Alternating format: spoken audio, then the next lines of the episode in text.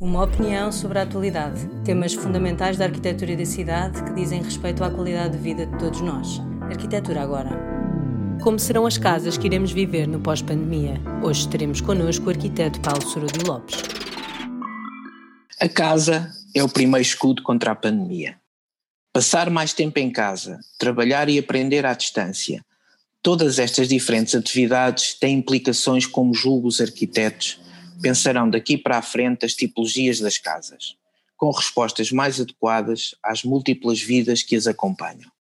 Por exemplo, como passou a ser comum trabalhar em casa, é crucial dedicar-lhe um sítio próprio. Este espaço não precisa de ser grande, mas deve ser independente do resto da casa.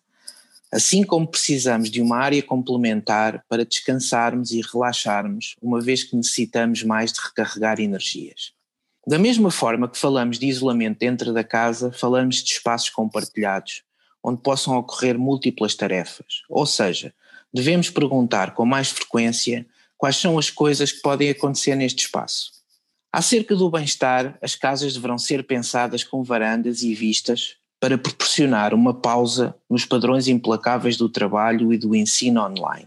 Este espaço pode servir também como um espaço ideal para refeições e entretenimento. Por exemplo, uma ideia é integrar o espaço da cozinha e da varanda e assim, por extensão, a cozinha tornar-se um espaço social com um ambiente informal. É também imperioso considerar melhor as questões da ventilação, da filtragem do ar, da exposição solar e da iluminação interior dos espaços da casa, a fim de conseguir-se maior qualidade de vida com relevo do bem-estar mental.